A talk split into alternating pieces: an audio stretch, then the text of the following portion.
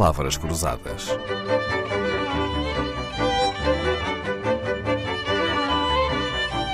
Porque quase tudo é uma questão de semântica. Dennis Redman, antigo correspondente internacional de uma das maiores agências de notícias do mundo, a Associated Press, chegou a Portugal em 1965. Seguiu-se o Brasil e muitas dezenas de outros países como correspondente internacional. Haveria também de chefiar as delegações dos países mediterrâneos, Itália e Espanha, para além de Portugal. Dennis Redman esteve para ir para a guerra do Vietnã, mas foi poupado por ter um filho recém-nascido. E alguma vez chegou a ser enviado para cobrir uma guerra, Dennis? Para muitas guerrilhas, mas não uma guerra. Uma guerra mais ou menos evitei. Ah, sim? A e qual é a diferença entre guerrilha e guerra? Guerrilha é quando tem clandestinidade, quando tem combate eh, secretos, quando tem quando tem uma grande exposição da parte de um governo ditatorial, como na América Latina, como alguns na América Latina nos anos 70, quando eu estive aí, e, e um, um, grupo de pessoas que estão na clandestinidade. Mas para voltar para a guerra, eh, eu fui para o Líbano e fiquei encarregado de evacuar o, todo o staff da Associated Press dali, porque tinham capturado, sequestrado, feito refém, um colega meu que ficou nas mãos do Hezbollah, ninguém se lembra, era 1985, ficou seis anos. Portanto, a crise atual dos reféns é, é bem lembrar que isto vai durar muito. Cobrir uma guerra implica ter muito cuidado, eh, não só fisicamente para sobreviver, mas também cuidado com o uso de palavras e expressões. A linguagem pode ser um campo minado com muitas armadilhas que põem em causa a imparcialidade e a credibilidade dos jornalistas, digamos assim. O assunto é muito complexo. Tanto que órgãos de comunicação social têm livros de estilo onde estabelecem regras para lidar com situações delicadas. A Associated Press também tinha o seu livro de estilo? Tem, tem tinha e tem. É uma espécie de bíblia do jornalismo global para, e é também usado nos Estados Unidos para os liceus e até as universidades. Mas, ao contrário, talvez, de uma bíblia, é, ela evolui sempre. Ela muda dependendo do uso da, das palavras. É atualizada, não é? É atualizada. Tem uma, uma pessoa que é Vice President of Standards, que é um vice-presidente encarregado dos critérios, que vê se é feito corretamente e neutralmente a descrição de uma situação. E, portanto, tem que ser coerente e, e, e poder responder às, às perguntas de um modo neutro e imparcial. Pois é, eu imagino que atualmente esse livro esteja a ser muito consultado pelos jornalistas a propósito do que está a acontecer agora em Israel. E esse livro de estilo da Associated Press explica quando é que devemos usar a palavra guerra ou conflito armado? Portanto, guerra é, pode ser é, guerra por quem o declara.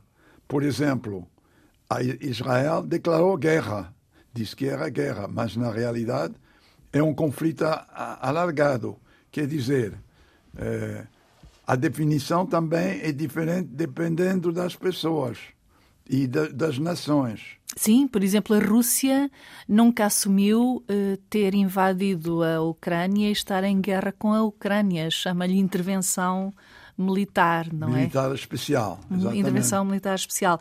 Bom, o que devem as notícias eh, descrever sobre o que aconteceu a 7 de outubro, em que invadiram e mataram a população de algumas cidades israelitas junto à faixa de Gaza?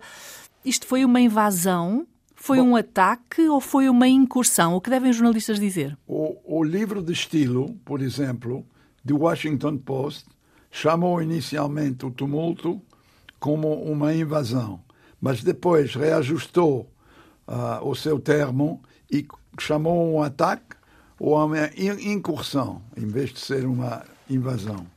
Mas o que, que também uma das outras perguntas é como deve se definir as pessoas que conduziram esse ataque.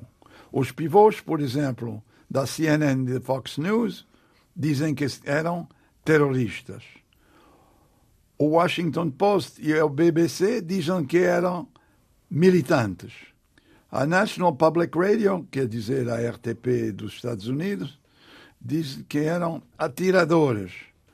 Al Jazeera inglês chama eles fighters, atacantes. Mas, na realidade, o New York Times, por exemplo, chamam o poder que está ao governo na, na faixa de Gaza.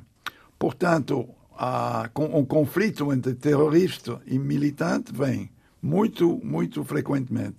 E tenta-se de evitar a palavra terrorismo, mesmo se o governo americano designou Hamas como uma eh, organização terrorista em 97.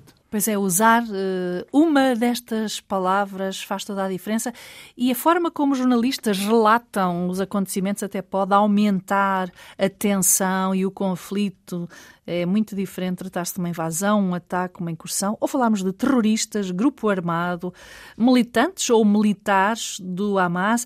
Talvez até a distinção mais importante agora neste conflito, nesta guerra que a que assistimos em Israel, a distinção mais importante a fazer, Denis, possa ser a distinção entre o Hamas, os próprios palestinianos e o governo oficial, digamos assim, da Palestina. Os jornalistas não devem alimentar generalizações, muito menos deste tipo. Aliás, perguntemos-nos, esta guerra de Israel é entre quem? Entre Israel e o Hamas final, ou entre Israel e Palestina? Todo mundo mais ou menos viu que é uma guerra entre Israel e Hamas. Por quê? Porque quais palestinianos estamos falando? Tem vários tipos de palestinianos. Tem palestinianos árabes. Muitas pessoas não sabem que tem palestinianos cristãos. Muitas pessoas eh, acham que tem só um tipo de palestiniano extremo, mas tem muitos outros. E, e portanto, tem até uns palestinianos que não são nenhum daqueles que nós citamos. Portanto, quando se fala de palestinianos, é melhor ser mais vago e falar de, uma, de, um, de um ataque Israel-Hamas.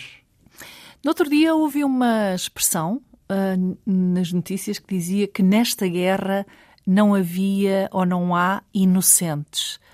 É outra frase que os jornalistas devem evitar, porque há vítimas inocentes nesta guerra. Há crianças e famílias que morreram ou que perderam os seus parentes. Para além desta destas expressões que passamos aqui em revista, Denis, há outras palavras para as quais os jornalistas em cenário de guerra devem pensar uh, duas vezes antes de utilizar? Sim, uma expressão favorita de muitos jornalistas é limpeza étnica. É fácil de aplicar essa eh, expressão, mas eh, o, o, livro de estilo recomenda evitar e, e, falar mais em retirada da população, porque pode ser visto em, de duas maneiras e tem que ser precisão e rigor a, a, a conduzir uh, as expressões dos médias. Eis a cartilha da Associated Press para repórteres de guerra, que está a ser muito consultada atualmente, aqui trazida por Dennis Redman, correspondente internacional para a AP durante muitas décadas. Falar sobre a guerra tem os seus quês. Dennis Redman, o decano dos correspondentes internacionais, veio para Lisboa em 1965, cobriu dezenas de países, fala meia dúzia de línguas. Obrigada por mais esta lição, Dennis Redman. Palavras Cruzadas, um programa de Dalila Carvalho.